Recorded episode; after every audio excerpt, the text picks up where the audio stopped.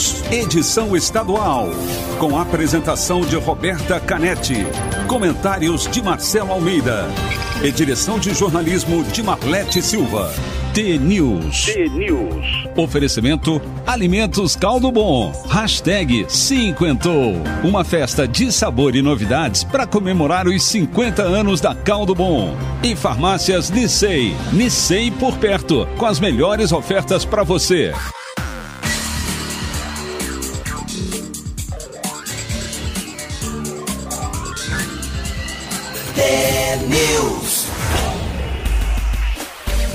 Olá, bom dia para você que está sintonizado na Rádio T, a maior rede de rádios do Paraná. Você ouve agora a análise do noticiário do Brasil e do nosso estado.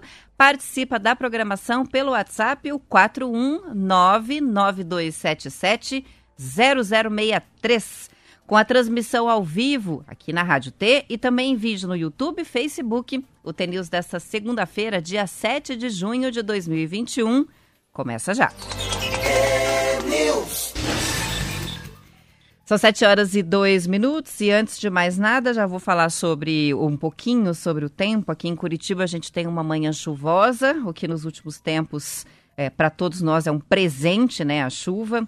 E o CIMEPAR está informando o seguinte, que a precipitação acumulada sobre o Paraná nas primeiras horas da madrugada ainda não ultrapassou 10 milímetros nas maiores cidades, mas que a expectativa é de uma segunda-feira bastante chuvosa é, entre oeste, noroeste e norte, também alguns pontos no litoral do estado.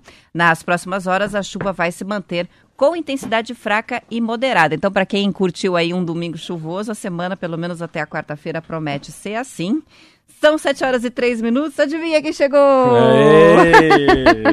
Bom dia, Marcelo Almeida. Bom dia, Roberta Canete. Bom dia a você, meu ouvinte de todas as manhãs. Que frio, hein? Que frio. Caraca, e eu tava come... decidi começar que... hoje, enquanto eu te esperava aqui, falando um pouquinho sobre o tempo, porque a gente está com uma cara de chuva mesmo Não, agora, frio, né? chuva. Fechou tá com... mesmo. Tá com cara de inverno. Cara Tudo... de inverno. Tudo bem com você? Tudo certinho. E o Brasil vai jogar a Copa América ou não Ai, vai? Ai, meu Deus do que céu. polêmica, hein? Nem fala em Brasil, né? Você viu, né? e o cara da CBF ainda baixou em alguém assédio sexual. Meu, e aí foi confusão. afastado. Que confusão, né? É, amanhã o Casimiro, né? Você viu aquele capitão da seleção brasileira vai falar depois do jogo contra o Paraguai, o Equador, uma coisa assim. Muita confusão por metro quadrado. É. Vamos dar uma T? Vamos lá. Bora. Alma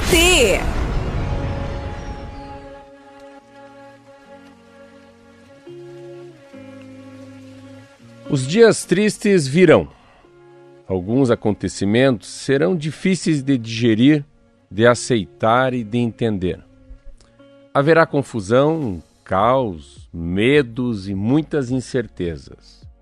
Mas prometa a si mesmo. Prometa a si mesmo que tentará um pouco mais a cada dia. Isso é tudo o que você pode fazer.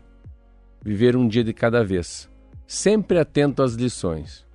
Os dias mais difíceis e os momentos mais dolorosos serão os mais importantes da sua jornada. Eles te ensinarão coisas sobre você, sobre a vida e seus propósitos. Eles, eles te ensinarão a ser melhor. Todos os aprendizados que a dor te trouxer serão os processos mais lindos da sua caminhada. Por isso não tenha medo. Não tenha medo dos dias tristes, não tenha medo da dor. Não tenha medo. Tenha medo sim, de permanecer o mesmo, sem medo. Tenha medo é de não se descobrir, não se conhecer, não se encontrar e não honrar a sua oportunidade de estar aqui nesse exato momento. Tenha medo apenas de passar pela vida, vendo a vida passar por você. Muito bonito, ótima mensagem para a gente começar. Já tem gente pedindo aqui pelo nosso WhatsApp. A gente envia na sequência a mensagem que o Marcelo traz aqui no Almatê logo cedo. E vamos de notícia. O anúncio da Anvisa de que está autorizada a importação das vacinas russa, Sputnik V, e da indiana Covaxin, criou uma expectativa de aceleração do cronograma de vacinação do Brasil. Já no fim de semana estava todo mundo bem contente, mas a liberação prevê restrições prevê condições para aplicação na, na população, que inclui inclusive a verificação das doses, Marcelo, com testes locais aqui do Instituto Nacional de Controle de Qualidade em Saúde, em todos os lotes das duas marcas. De acordo com a reportagem da BBC Brasil, no caso da Sputnik V, vai ser preciso verificar se as doses têm mesmo ou não têm o adenovírus replicante, uma coisa técnica, mas enfim, que tem a ver com a qualidade da vacina. Para a indiana, vai ser investigada a capacidade de gerar uma resposta de imunidade. E o estudo da vacina russa já, já está até confirmado, é de efetividade, no caso da indiana, até o laboratório que vai fazer, é, que é o do Hospital Albert Einstein. Ou seja, as vacinas, a gente vai comprar os lotes, as vacinas vão chegar no Brasil e vão ter que passar por um processo de checagem, de verificação antes da aplicação. Também tem restrição com relação ao público que vai receber. Alguns exemplos: pessoas que têm hipersensibilidade aos componentes da, da fórmula, as grávidas, menores de 18 anos, as mulheres que pensam em engravidar nos próximos 12 meses, algumas pessoas com enfermidades grávida, graves não controladas. Também não vão ser aplicados nas pessoas que tenham febre, que já tenham tomado uma outra vacina, que tenham HIV, hepatite B e C e outras doenças, tratamento contra câncer, tem uma série de restrições. E as vacinas também só vão ser aplicadas em locais onde seja possível monitorar e tratar as reações adversas. São vários cuidados. A Anvisa ainda quer que seja divulgado amplamente para toda a população que as duas vacinas não foram aprovadas pelos critérios convencionais da agência lá atrás, que foi aberta uma exceção é, possível sim, tecnicamente sim. agora, porque a gente realmente precisa das doses. Ah, sim, é uma matéria assim, para que lançar essa matéria? A minha pergunta é essa, por que, que o jornalismo faz isso no Brasil, né? Ela tem muito mais, quando você coloca os porquês não ser vacinada, é tanta gente que não pode ser vacinada, eu particularmente, Roberto, eu sou contra. Eu não sei, assim, cara, isso vai aumentar tanto o número de pessoas que não vão querer ser vacinadas, porque ela traz, parece, muito mais preocupação do que alívio para as pessoas. Se fosse a, a inglesa, se fosse a, a própria americana, a, a Coronavac, parece que ela está tão mais normal. E se você vê os países que são que estão utilizando essas duas vacinas, são muito poucos países comparando com o resto do mundo. Então a minha preocupação é essa. Eu acho que é uma matéria que não está liberada, dá uma insensação que vai ser todo mundo vacinado por ela. Eu não acredito. Eu acredito que a Anvisa não vai liberar tão fácil e a gente fica torcendo. Eu fico torcendo pelo menos que fosse a, a inglesa, que fosse a chinesa, mas que não fosse essa que há tanto tempo tem tanta controvérsia, que é a Sputnik V, né? Que é essa russa e a outra é uma indiana. Indiana, né? né? É uma é. vacina indiana que a gente fala pouco é, da Covaxin, é, ou assim, Covaxinha, não sei como é, é que fala eu também. Eu não sei assim, mas eu pelo menos nos jornais de hoje, assim, não tem nada disso. Assim, é, é esse, esse assunto existiu só no de ontem. Então, se pega o Estadão e o Globo de hoje, aqui, pelo menos eu estou procurando esse assunto, é assim: contingenciamento proibido de fundo paralisa até pesquisa sobre Covid. Aí, aí já muda, não tem mais nada sobre isso. isso no Globo também. Então, eu acho que é uma matéria que não dá para dar muita, muita relevância enquanto a Anvisa não der um passo à frente, né? Que são todos os testes, depois liberar ela também para o uso da população. São sete horas e nove minutos. A gente vai fazer um rápido intervalo. Antes, registrando aqui, entre as várias participações, a gente tem o Danilo, que estava voltando ontem de Palotina para Curitiba, escreveu sintonizado na T, mas infelizmente não temos Roberto e Marcelo aos domingos. Não. Nem vem. Não faz. Que não chegue isso no Márcio Martins. É, a gente tem participações também de ouvintes que estão participando da nossa promoção de Dia dos Namorados, que é mandar uma foto com o seu amor ou do seu amor. E e um áudiozinho com uma pequena homenagem aí pelo Dia dos Namorados para concorrer ao sorteio. E chegou uma bem bonitinha aqui que é da Eloá ela que mora no, em Curitiba, e mandou uma foto com um gatinho. Ela disse: Eu quero participar. Ela é criança, tá? Eu uhum. quero participar da promoção Dia dos Namorados. Não tenho amor, só tenho um gatinho que é o meu amor, o Mingau. Então tá valendo. Valeu, o Mingau vale. muito bonitinho o gatinho, muito bonitinha a foto dela. E tá valendo, tá participando. Mandou um beijinho agora, Eloá, que tá nos acompanhando. Vamos pro intervalo e a gente já volta com mais notícias.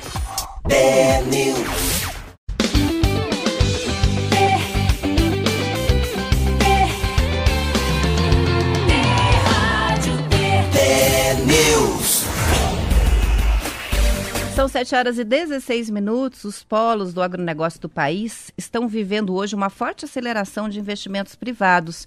Os recursos estão sendo aplicados em toda a cadeia de produção, da expansão da área plantada no campo, melhorias na tecnologia de cultivo, a construção de novas fábricas de processamento de matéria-prima, além de equipamentos agrícolas e avanços na logística e infraestrutura para escoamento dos produtos. O dinheiro novo que chega a pequenos municípios do interior está espalhando a riqueza gerada pela alta de cerca de 60% nos preços, do é, nos preços em dólar das commodities. Quem mais investe são as cooperativas, grandes produtores rurais e as cadeias de processamento. Um estudo feito recentemente pela economista Priscila Trigo, do Bradesco, mostra que os municípios nos quais a agricultura e a pecuária pesam na economia local, como é o caso do Paraná, o dobro da média nacional, acabaram gerando em abril deste ano um volume de emprego formal duas vezes maior do que nas Legal. cidades na comparação com o mesmo mês do ano passado. As vagas formais foram abertas no setor agrícola, mas também no comércio e construção civil. Esse cenário positivo é resultado do que até agora está sendo uma tempestade perfeita, com duas safras seguidas com clima favorável, preços das commodities super em alta, câmbio desvalorizado e a oferta de crédito com juros baixos nos bancos privados. No cenário internacional, a grande demanda por alimentos, especialmente por grãos. É, é, a capa do, do, Globo Rural. Dinheiro novo, com orçamento federal cada vez mais escasso, a agro busca o crédito privado e o mercado de capitais para financiar atividades de potencial e títulos verdes. 700 bilhões de reais. A história é mais ou menos a seguinte aqui, ó, crédito indefinido. Às vésperas do lançamento do plano agrícola, meio pecuário, previsto para meados de junho agora, ainda existe incerteza sobre o montante de recursos e taxas de juros. Então, assim, não tem dinheiro suficiente o agronegócio deu uma puxada enorme no, no produto interno bruto, é, o, é, o, é a galinha dos ovos de ouro mesmo do país. E o que acontece agora vem essa nova mudança de, de sustentabilidade, que a gente fala muito do meio ambiente, de governança, títulos verdes, né? Uh, poluir menos o mundo. Então tem muita gente que vai pôr dinheiro no agronegócio. Geralmente era quem financiava o agronegócio, era o próprio governo federal. Hoje não. Hoje as, os grandes, né? Os grandes já são financiados por dinheiro externo, dinheiro privado, que é o equity, a gente fala em inglês, e, a, e o governo sempre financiou os, os pequenininhos, né, com vários, várias linhas de, de crédito para o agronegócio. É muito dinheiro, né, mas acho legal essa, essa nova maneira de, de, de, de a gente colocar dinheiro, porque como o dinheiro no banco, quem tem muito dinheiro não tem um rendimento tão bom, é, porque a taxa Selic é muito baixa, então, você, muita gente também não quer se arriscar na bolsa, que também é um negócio um pouco perigoso. Outras pessoas, como eu, não sei comprar ações de boas empresas. Então, você vê. É, pode... investimento em ações é para quem tem estômago, né? Não é uma coisa que todo mundo. E nem todo saber. mundo presta para mexer com é, isso. tem que saber, né? É, o risco de eu perder. Não tenho, eu não teria paciência, não, não entendo nada eu do nem Eu nem quero entender também. é esse o tal do, do. Como é que é as moedas lá que você fala mesmo? As do, bitcoins. Esse também não tenho medo. Mas então, assim, é um dinheiro novo que entra no mercado, sim. Uh, o agronegócio acabou dando, mostrando as caras, principalmente depois da pandemia e durante a pandemia. A gente sempre tem que falar desse mundo que está com fome, né? E o Brasil começa a uma matéria linda hoje no jornal em relação a, a, a cadeia de proteína. Eu nem sabia que 10% da, do gado de corte fica no Amazonas, tem tanta informação. Olha. O Brasil é tão grande, tem tanto produto e tanta coisa plantada e tanta gente que muda também, né? Sai de uma, um tipo de cultura para outro tipo de cultura. Então também, aí. aí, ó, dinheiro novo é a capa do, da, da revista, o futuro do crédito rural. Então pode ser que nos próximos anos, eu particularmente, eu me encanto muito se tivesse a maneira mais fácil de entender como é que eu poderia aplicar meu dinheiro na na agricultura do meu estado. Muito bem, são 7 horas e 20 minutos. Eh, chega a participação aqui da Zilma de Campo Mourão, que diz que amou o Almatê de hoje. A gente tem o Márcio Apolinário, que é de Jussara, que aproveitando para começar o dia informado, chuva e frio em Jussara hoje. A gente tem a Ilídia, estamos sempre ligados, em Campo Mourão É, a mensagem foi muito real de hoje, né? Sobre a situação em que estamos vivendo. Dela diz parabéns pelo Almatê. A Rosane, uma sugestão: poderiam fazer um desafio só para crianças. Meu neto Cauã também é ouvinte do tenis. que legal. e o sonho dele é ganhar a radinho. Fica a sugestão que será acatada prontamente é para fácil. outubro, que é o mês das crianças, hein, Marcelo? Boa. Vamos fazer sorteio? Já no- tá virado. Outubro E- não pode só, só criança, não adultos. Muito bem, tá perfeito. A gente tem vários ouvintes mirins mesmo que mandam registros aqui, a gente nem acredita, porque não se espera, né? A criança ouvindo notícia de É manhã, cedo, né? mas isso é muito legal. Ficam É. por dentro mais ou menos do que é acontecendo no país, no mundo, né? Um novo hobby, né? Ouvir música na rádio. Isso aí.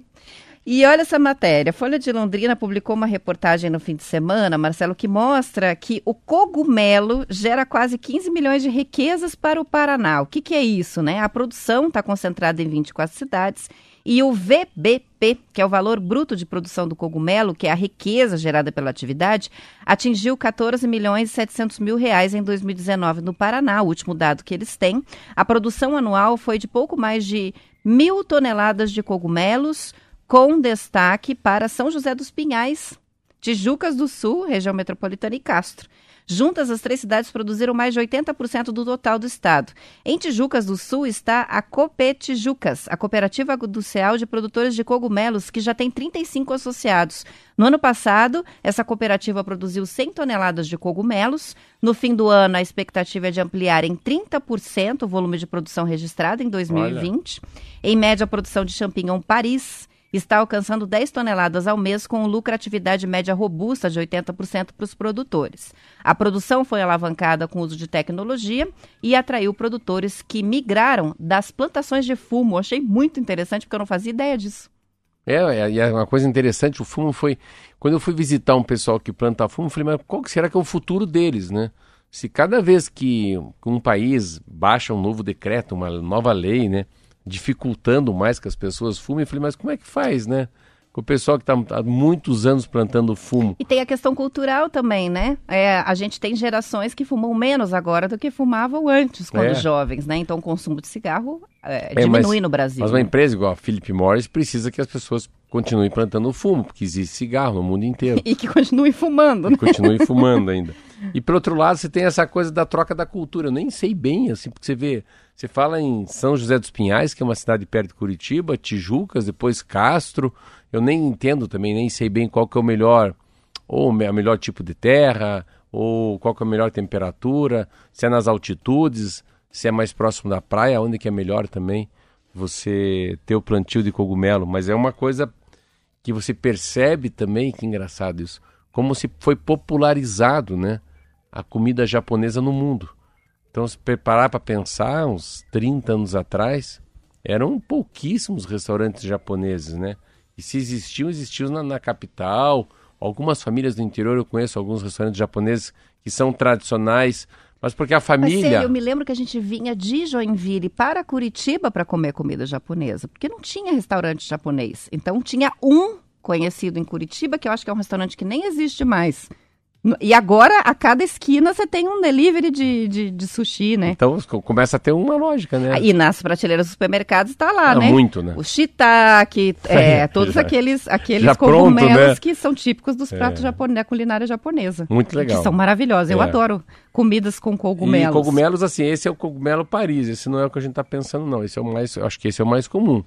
Não sei se é o cogumelo Paris que se usa na comida japonesa, não. Não, não. O Paris é um cogumelo que parece um champignon, mas Um ele champignon. é grandão, né? É, é. Então, esse cogumelo Não Paris. é, não é o shimeji nem o shiitake. Não. Ó, gente, Não é. E, ó, tá Não, não erramos, hein? É um cogumelo que não é o cogumelo japonês. Mas é uma nova cultura, pelo menos a gente falando aqui, eu nunca imaginei que, que o Paraná tinha essa cultura do cogumelo. Você já assou é, na churrasqueira? Cogumelo Não. Paris na churrasqueira? Não. Substitui a carne de tão bom que fica. É que Olha nem que assar o palmito inteiro na churrasqueira, É. que fica maravilhoso. É. Você assa o cogumelo Paris bem grandão na churrasqueira, assim, azeitinho de oliva, sal, pronto. Legal, Porque agora, fazer. até no churrasco, a gente tem que pensar em opções vegetarianas, às vezes, porque tem gente na família Isso que é mesmo. vegetariana e não vai comer a carne, né? Então tem que O ter. problema é que tá bom, opção. Cogumelo num dia, pinhão no outro. Então, a, a, vamos aproveitar e vamos falar de café ou de vinho? Você escolhe agora.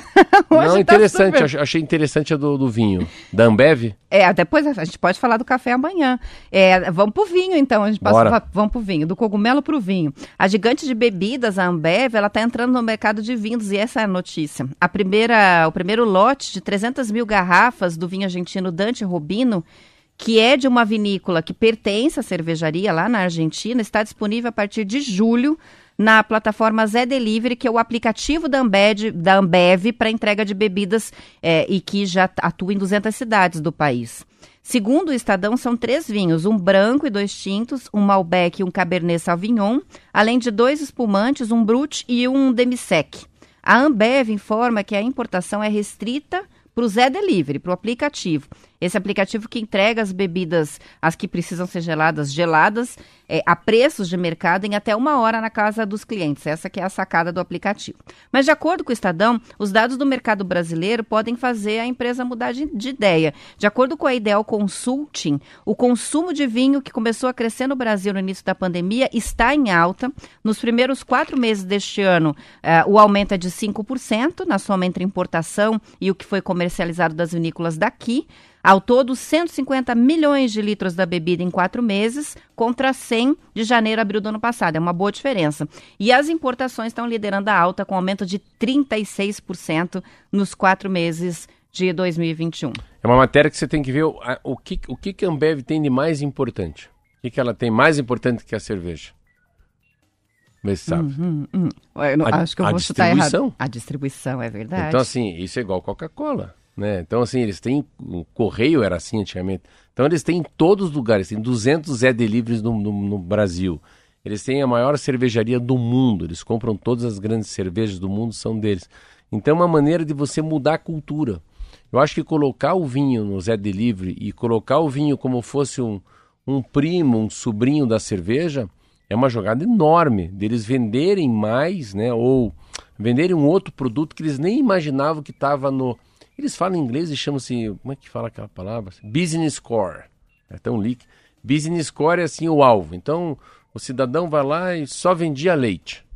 Aí chega um sobrinho e falou: não, não, vamos fazer coalhada. Não, vamos fazer queijo. Não vender leite só. Então é agregar valor. Mas como ele tem uma capacidade, uma capilaridade enorme no Brasil, por que não colocar o vinho também, deixar só a cerveja? E com uma outra sacada, né? Que é o vinho entregue em casa, que isso nem, nem passava pela cabeça de ninguém há uns 10 anos atrás. Então, é o delivery de qualidade, que é o delivery próprio deles, né? Vendendo o que eles já têm muito e sabem fazer, que é a cerveja, e com certeza eles estão indo para o mundo do vinho, já que se for que a vinícola é deles mesmo. E olha só, é, o vinho também é uma bebida que está se popularizando muito, e o sinal disso está nos postos de combustíveis. Se você abrir hoje uma geladeira no posto de combustível, tem vinho em lata, igual cerveja. As pessoas passam Caraca, lá, pegam dessa. uma latinha de vinho. Caraca. E como a gente tem um clima favorável ao vinho aqui no Paraná, é com certeza um estado que com grande potencial aí de consumo de vinho, até na comparação com outros estados brasileiros pelo clima, né? Mas isso é uma coisa que chama atenção. Verdade. Vinho, latinha, é uma pra, coisa diferente. Para mim é né? novidade. É. São 7 horas e 29 minutos. Vamos encerrando por aqui a edição estadual, mas lembrando que a gente continua para Curitiba e região metropolitana e que nas demais cidades tem o noticiário local aqui na Rádio T. Além disso, estaremos no YouTube e no Facebook até às 8, para quem quiser continuar acompanhando. Um ótimo início de semana para todo mundo. Até amanhã.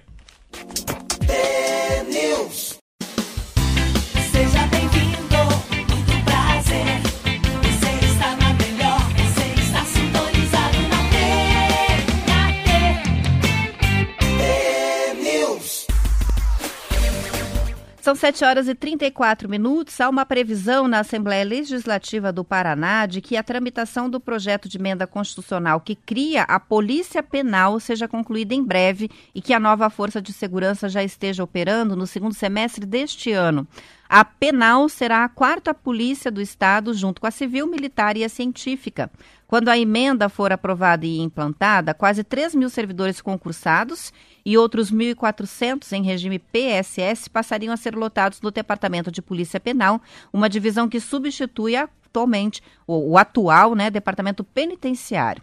Na nomenclatura atual, eles são chamados de agentes penitenciários, esses profissionais. Segundo a reportagem da Folha de Londrina, a mudança é uma reivindicação antiga até categoria e começou a tomar corpo com a aprovação de uma emenda constitucional federal de dezembro de 2019 que cria essa nova força de segurança nas esferas federal, estadual e distrital. No Paraná, a iniciativa partiu de uma mensagem do governador Ratinho Júnior à Assembleia.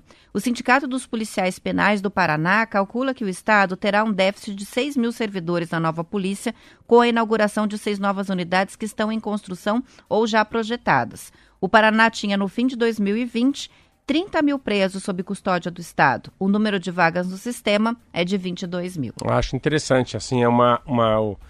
Eu lembro uns 15 anos atrás, quando fui ser diretor do Detran, comecei a ler muito sobre o sistema penitenciário, sobre o, o, papel da Polícia Civil, o papel da Polícia Militar, né, o Instituto Médico Legal. Ah, sempre quero falar que eu leio sempre errado o nome daqueles que papiloscopistas, é as pessoas que trabalham na, na identificação, né? É a polícia científica, Polícia né? científica. Então tem muita, tem muita coisa no judiciário, né? Daí tem o Ministério Público, daí tem a, o Tribunal de Justiça, o que, que é um crime, o que, que é doloso, o que, que é uh, culposo esse assunto, por incrível que pareça, ele é muito dinâmico, ele é muito, ele é muito, claro, ele é meio, ele é meio caldoso, ele é argiloso, mas é um assunto importante que faz parte da vida da gente, né? Num país igual o Brasil, que uma das coisas que mais pegam quando fazem uma pesquisa, ah, não uma pesquisa sem fazer a pergunta, assim, não, não, não mostra qual que, o que, que você sente de ruim no país.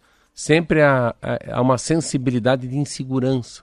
Então as pessoas vivem inseguras com assalto, com latrocínio, com sequestro, com a quando sai do banco, com a sua própria senha. Claro que a coisa mudou um pouco, né? Ela vai muito mais para para esse mundo do cibernético, né? Insegurança cibernética do que a segurança ah, na rua. Não sei se é por causa da pandemia, não sei se é isso também, mas é tão difícil. Não sei o que aconteceu, a gente nunca mais leu sobre acidentes de trânsito e a gente não lê muito sobre assaltos a banco, a famílias, sequestros.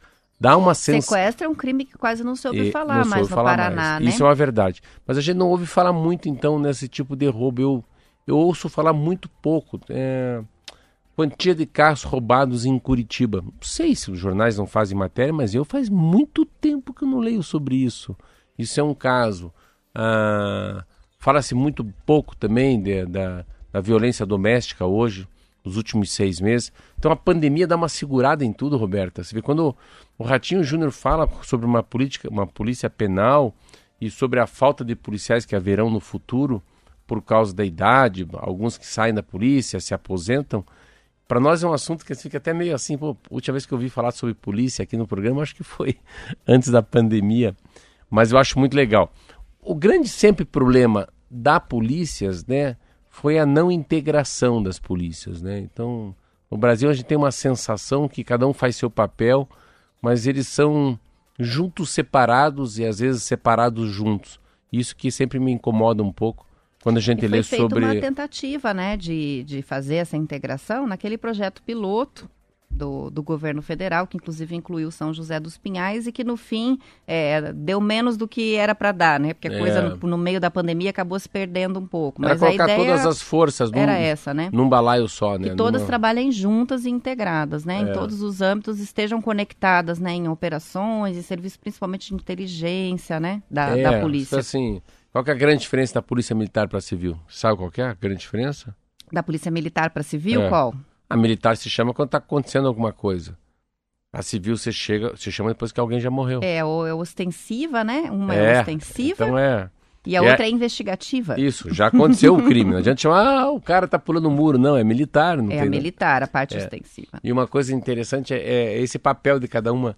Uma vez eu lembro que uma pessoa falou a, a diferença entre uma nutricionista e o engenheiro de nutrição. Olha que legal. Olha, É legal isso.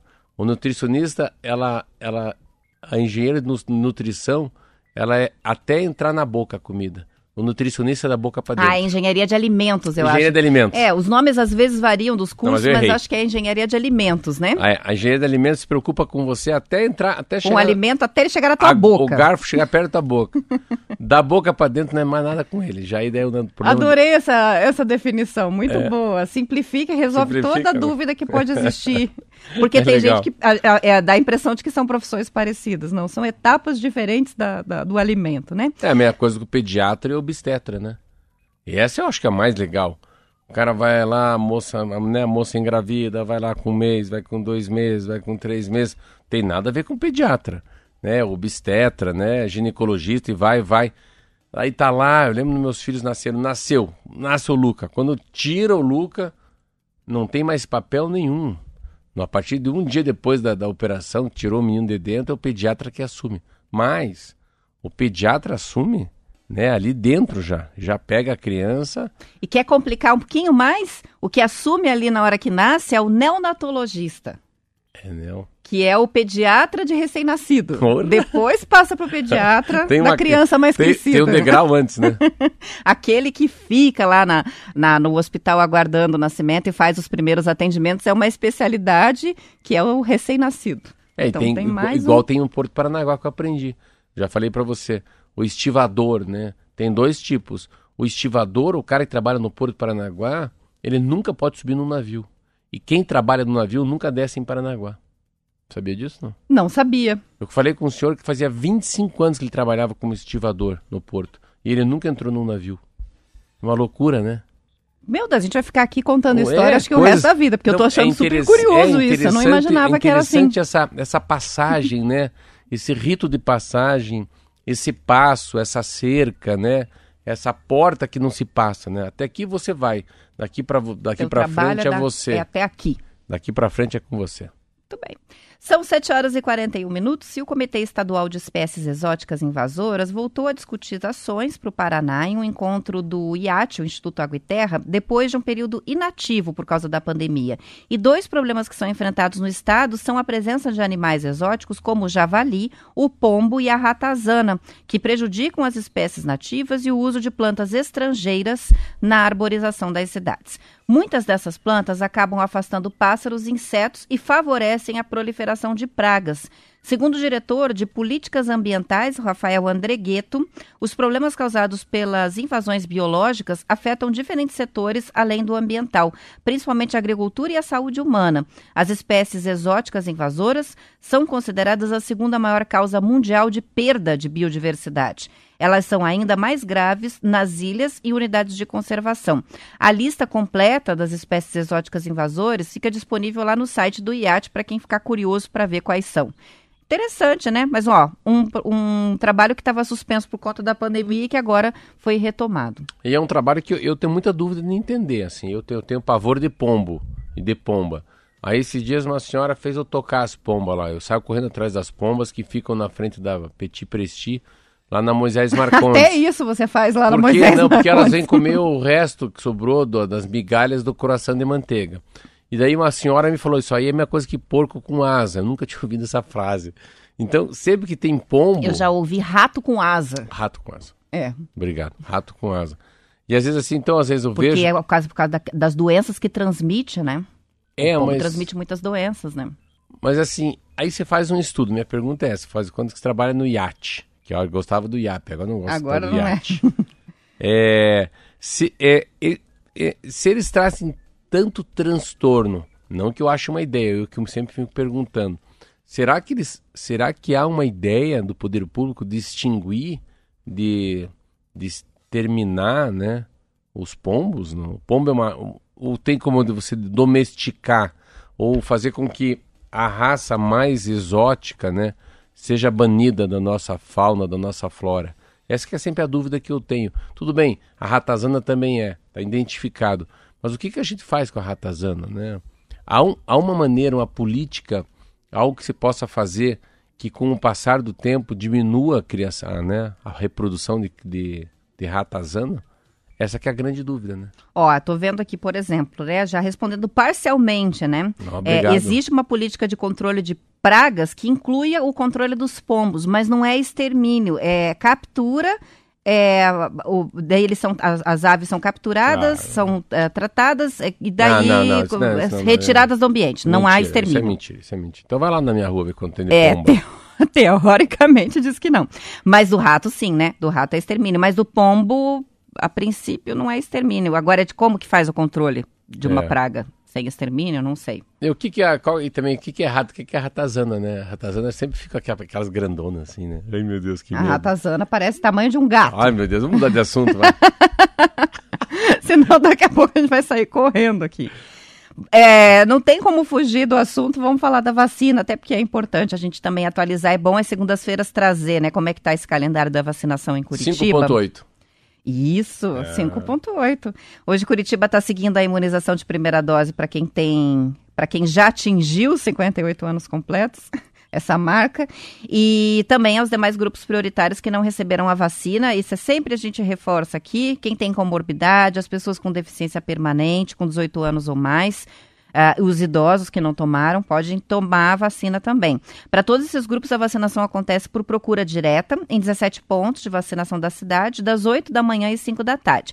Agora, o grupo de 58 anos ou mais sem comorbidades foi aberto no sábado e a fila no sábado é, tinha uma espera de mais de quatro horas em alguns pontos da cidade, muita gente. A orientação é para que quem estiver dentro desses grupos faça um cadastro antecipado no aplicativo Saúde Já, leve o documento com foto é, de identificação, comprovante de endereço de Curitiba e uma caneta. Estão reforçando a história da caneta aqui. É para agilizar esse processo, porque realmente a gente vai ter filas, provavelmente agora por muito tempo. Muito Porque tempo. todas as faixas agora de abrangência são muito numerosas. Então, É. ah, você não vai ser um que no dia que abrir. Qual é a sua idade mesmo, Marcelo? Hum? Se- qual é a sua idade mesmo? 54. 54. O dia que falar, a partir de amanhã, 54, você não vai estar lá? Antes de abrir. É. Então há, é, há uma corrida, principalmente nos primeiros dias aí, que eu acho que vai se repetir em todas as faixas etárias, né? Eu também vou é. correr lá, a hora que abrir 41, Tanto que eu vou acho, correr. é, engraçado você falou isso, eu, eu, eu acho que agora estende muito, eu acho que agora é, vai ser vários dias para a mesma idade. Isso, né? porque é grupos grandes, né? É. Já foi quatro horas de espera, é quatro horas de espera. Quatro horas de espera pé? no sábado, pessoal de pé. E agora com esse tempinho vai ser difícil hoje, eu tô pensando, porque no sábado a gente ainda teve sol, né? Hoje já é um dia de Não, não dá chuva. pra ficar quatro horas na chuva. Né? É, provavelmente vai reduzir, acho que vai ter gente que vai deixar para amanhã É, ou para quinta-feira. É, o inverno pode ter isso também, né? Mas Uma enfim, redução. só a, a secretaria também está seguindo a imunização dos professores, profissionais de educação, 45 anos ou mais, a gente está com os professores. Ah, só que para os professores, a vacinação são em 10 pontos é, exclusivos, eles estão separando para não fazer muita fila. Além da primeira dose, hoje continua o cronograma de segunda dose para os idosos da AstraZeneca Oxford, que são as pessoas com 80 anos que agora estão recebendo a segunda dose. Então são vários cronogramas coisa, hein? paralelos, ver? né? Do lado educacional, gente que completa 58 esse ano. A segunda dose, quem tomou a primeira, que tem mais 80. professores, Professores, o grupo é das educação, comorbidades, comorbidade. então é, forças de segurança Será que eles, já, logo, eles né? já falaram hoje? Você tem ideia de percentuais? A gente vai se perdendo um pouco, né? Dos números da Ó, Covid? um número, um número que eu não, não, não saiu da minha cabeça foi o último número que se me deu sobre mortes em Curitiba e no Paraná. Tá lembrado, não? Não, Não? não lembro 23 do em último. 23? Curitiba e Então- 161 no estado. Só que hoje é segunda-feira, Roberto. A gente pode, é, a gente pode cometer uma gafe, né? Se a gente ler os números de hoje. É. A gente não tem nem os números de domingo de Curitiba, Você tem, os números só de, de, per- Você sábado. tem número já de percentuais de pessoas que foram é, vacinadas em Curitiba do Paraná? Ou aí não, é nessa Sim. matéria? Então, vamos ver aqui. É, 526 mil curitibanos receberam a primeira dose, 225 mil a segunda, sim. Meio milhão? Meio milhão de curitibanos. Mais de meio milhão. É, e, e Paraná, ah, vamos ver aqui, 1 milhão 224 5 mil com a dose de reforço, 2 milhões 765 mil paranaenses vacinados com pelo menos uma dose. Então- 2,700 e meio milhão, tá bom. Meio milhão. Essa é a vacinação hoje, né? Ou a- a- até o domingo, né? Se bem que do- ontem não teve vacinação em Curitiba, por exemplo, né? Só no sábado. Então, esses são os números atualizados.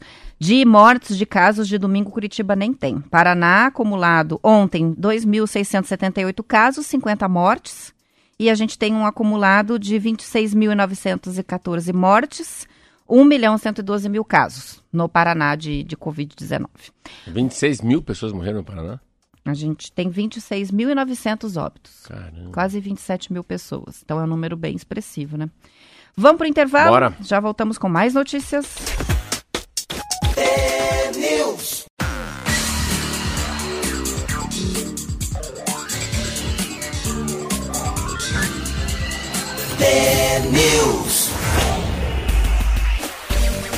São 7 horas e 51 minutos. Um levantamento da Federação do Comércio apontou que o Paraná teve uma alta de 6% na venda do varejo no primeiro trimestre de 2021, na comparação com o ano anterior.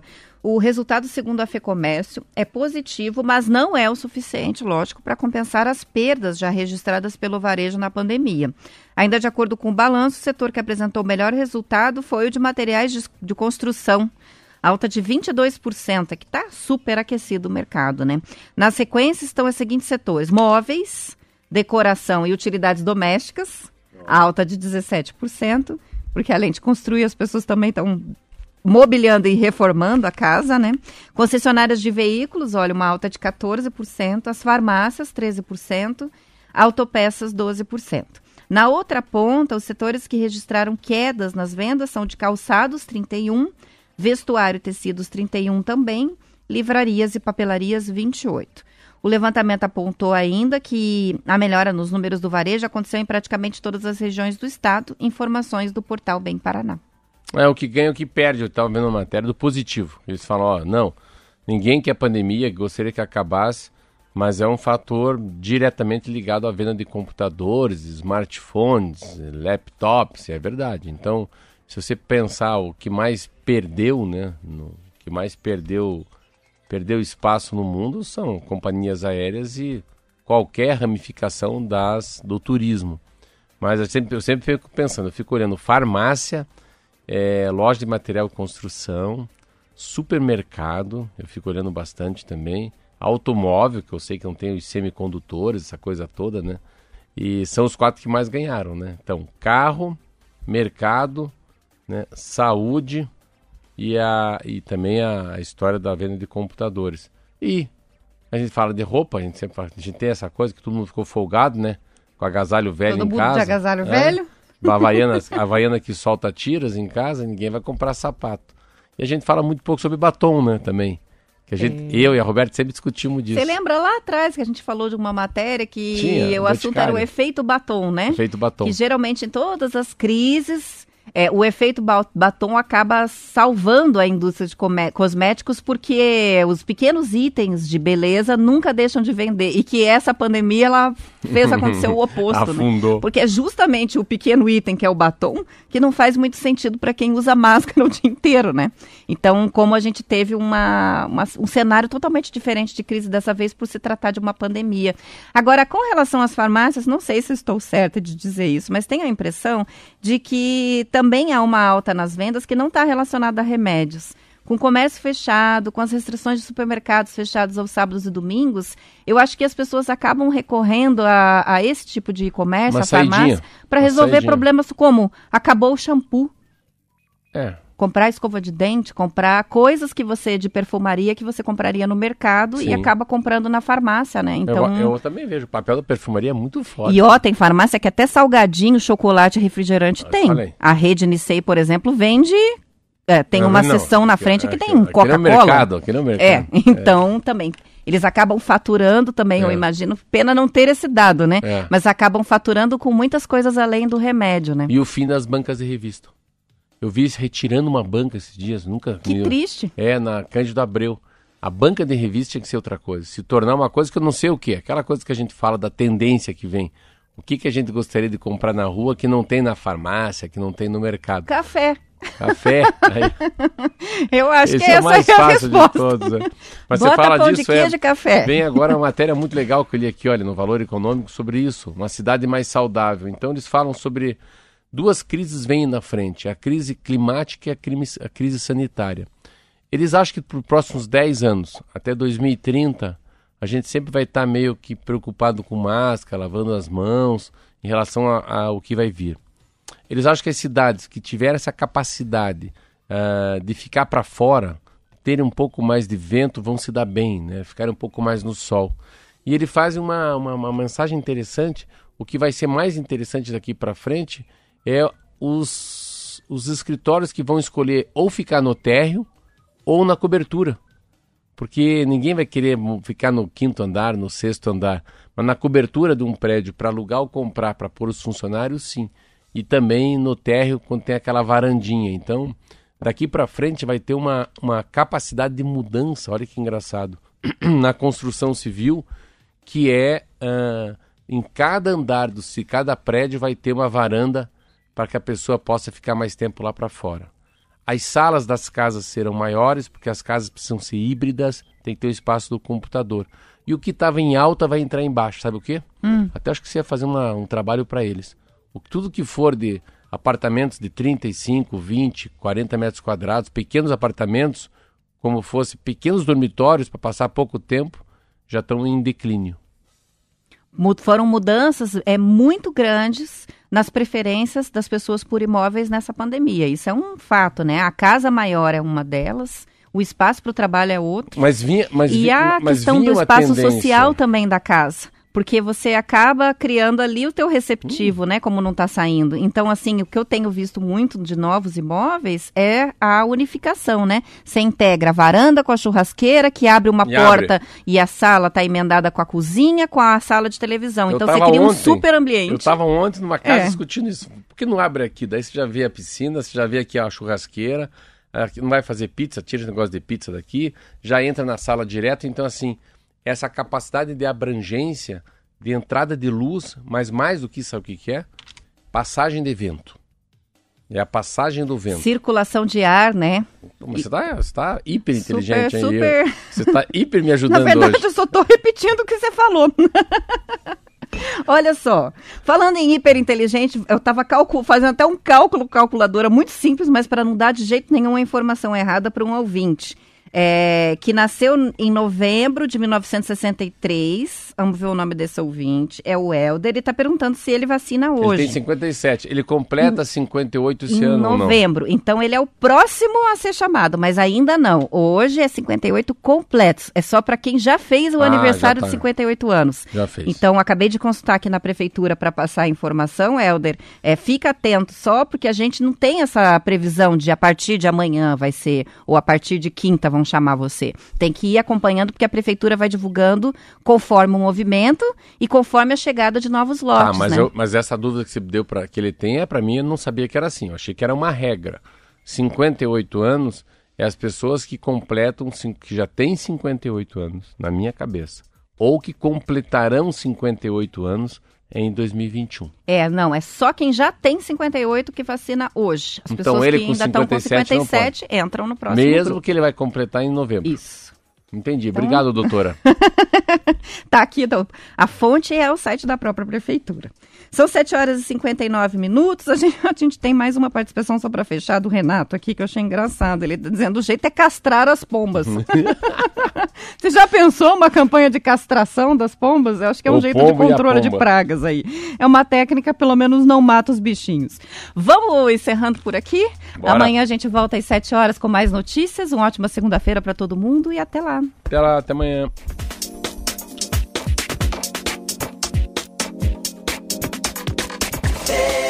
Deus.